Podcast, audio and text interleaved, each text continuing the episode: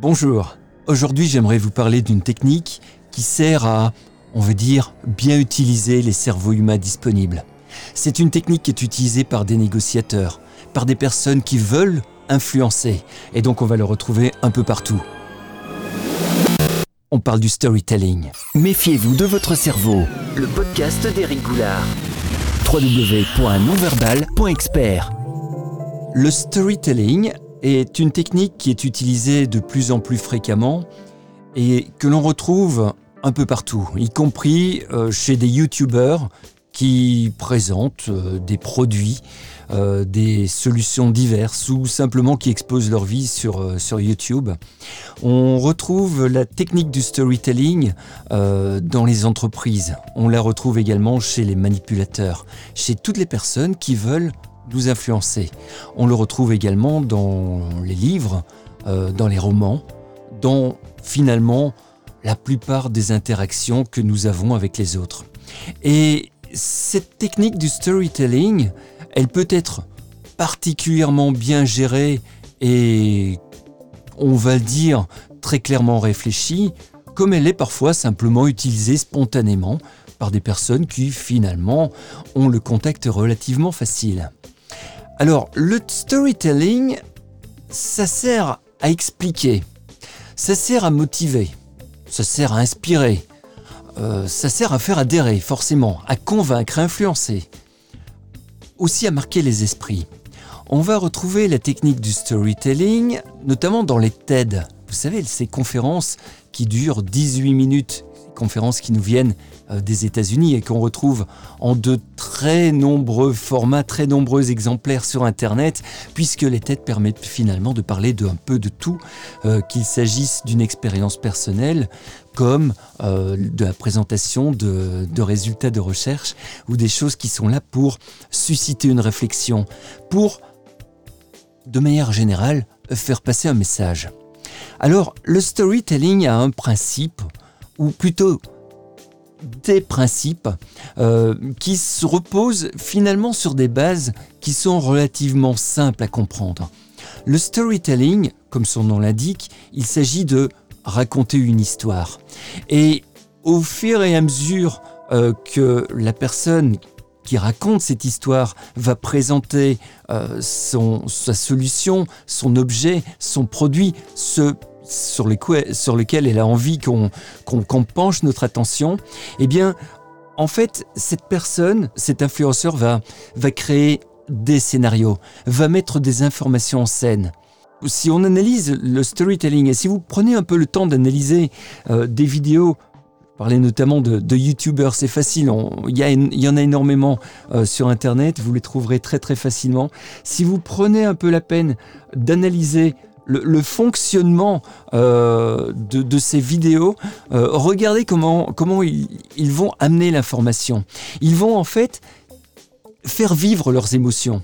Prenez par exemple une personne qui va présenter, on va dire, des synthétiseurs. Voilà, c'est une machine, ce sont des machines qui sont quelque part sans vie, qui ne sont finalement que des produits technologiques euh, composé d'électronique et finalement sans émotion, eh bien, ces personnes, ces, influenceurs vont quelque part transmettre des émotions.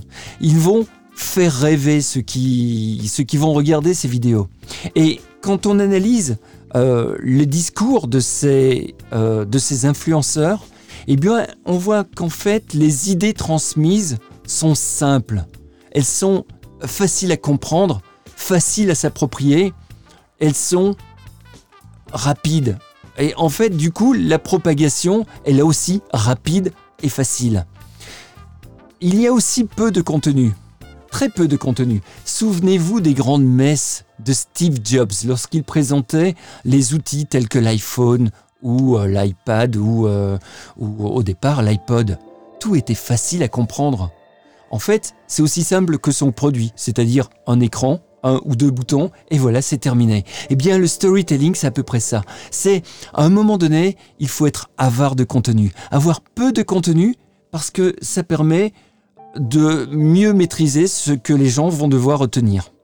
En fait, il faut dire aux gens ce qu'on veut qu'ils retiennent. C'est ça en fait. Le storytelling, c'est scénariser une information, dire aux gens ce qu'on veut qu'ils retiennent, avec des informations faciles à comprendre, des informations qui sont simplifiées au maximum. Donc forcément, pour utiliser du coup le storytelling, il va falloir simplifier votre communication au maximum. Utiliser des mots simples, concrets, faciles à comprendre, et faire des phrases courtes, avec un sujet, un verbe, un complément, une idée par phrase. C'est le plus facile à retenir. C'est vraiment, si on veut que les gens retiennent les informations, eh bien il faut utiliser des mots simples. Il faut montrer aux gens que vous voulez absolument être compris. Ça aussi, ça permettra de gagner la confiance. Et puis alors, évidemment, puisqu'on parle de confiance, il faut être crédible, il faut être cohérent. Donc, il va aussi falloir montrer que vous êtes compétent. C'est la base. Voilà, le storytelling, c'est un scénario. Il y a une règle pour que ça se passe bien. Forcément, puisqu'on parle de confiance, eh bien, il ne faudra pas de mensonges ou de manipulation ou de tentative de manipulation du groupe. Rien qu'on pourrait vous reprocher si un jour vous voulez mettre en place un storytelling. Vous devez être parfait face à votre auditoire, face à un groupe, face à une personne, face à deux, trois personnes ou face à un groupe de 200 personnes. Ce sera exactement la même chose. Vous allez devoir communiquer de la façon la plus claire, la plus simple possible en répétant les mêmes choses encore et encore. C'est la technique du marteau. C'est la technique qui va permettre d'amener la bonne information aux bonnes personnes au bon moment et de répéter cette information de manière à être certain qu'elle soit comprise et retenue. Alors, pour y arriver, pour mettre en place la technique du storytelling, vous devrez obligatoirement être structuré, avoir une organisation qui sera réfléchie. Les informations doivent être amenées de manière organisée et réfléchie. Il n'y a pas de place pour l'improvisation. Parce que le storytelling, même si c'est la technique qui consiste à raconter une histoire à quelqu'un, eh bien cette technique-là, elle doit être mûrement réfléchie. C'est comme un livre. Si vous lisez un livre et que les informations sont partent dans tous les sens, vous aurez l'impression que le livre est brouillon et vous ne comprendrez rien et vous n'irez peut-être pas jusqu'à la fin du livre. Si vous aimez lire un, roman, si vous aimez regarder une série télé euh, ou un bon film, eh bien, à un moment donné, si vous trouvez que c'est bien, c'est parce qu'il y a une structure. L'auteur vous raconte une histoire. Eh bien, c'est exactement pareil. Si vous voulez être compris. Si vous voulez avoir l'adhésion du groupe, il faudra être structuré. Alors, un point important que j'ai déjà abordé longuement euh, dans mon livre euh, Comprendre et maîtriser l'intelligence non verbale, ainsi que forcément au cours des, des formations, c'est vraiment l'importance de regarder les autres. Qu'il y ait une personne devant vous, ou qu'il y ait un petit groupe de 2-3 personnes, ou un grand groupe, prenez la peine d'observer les réactions des autres. C'est-à-dire, lorsque vous communiquez, lorsque vous parlez, eh bien, il faudra observer les gestes, observer les expressions du visage, les clignements des yeux, les micro-expressions, les réactions d'inconfort, les réactions de fuite, d'attaque, etc. Si le groupe est très grand, eh bien, il faudra observer les premiers rangs, faire au mieux pour capter les regards euh, des personnes. Essayez de voir comment elles réagissent. Regardez les premiers rangs. Regardez également plus loin de manière à donner l'impression au public que vous les voyez, même si vous avez des projecteurs dans les yeux. Mais quoi qu'il en soit, il faut être avec le groupe.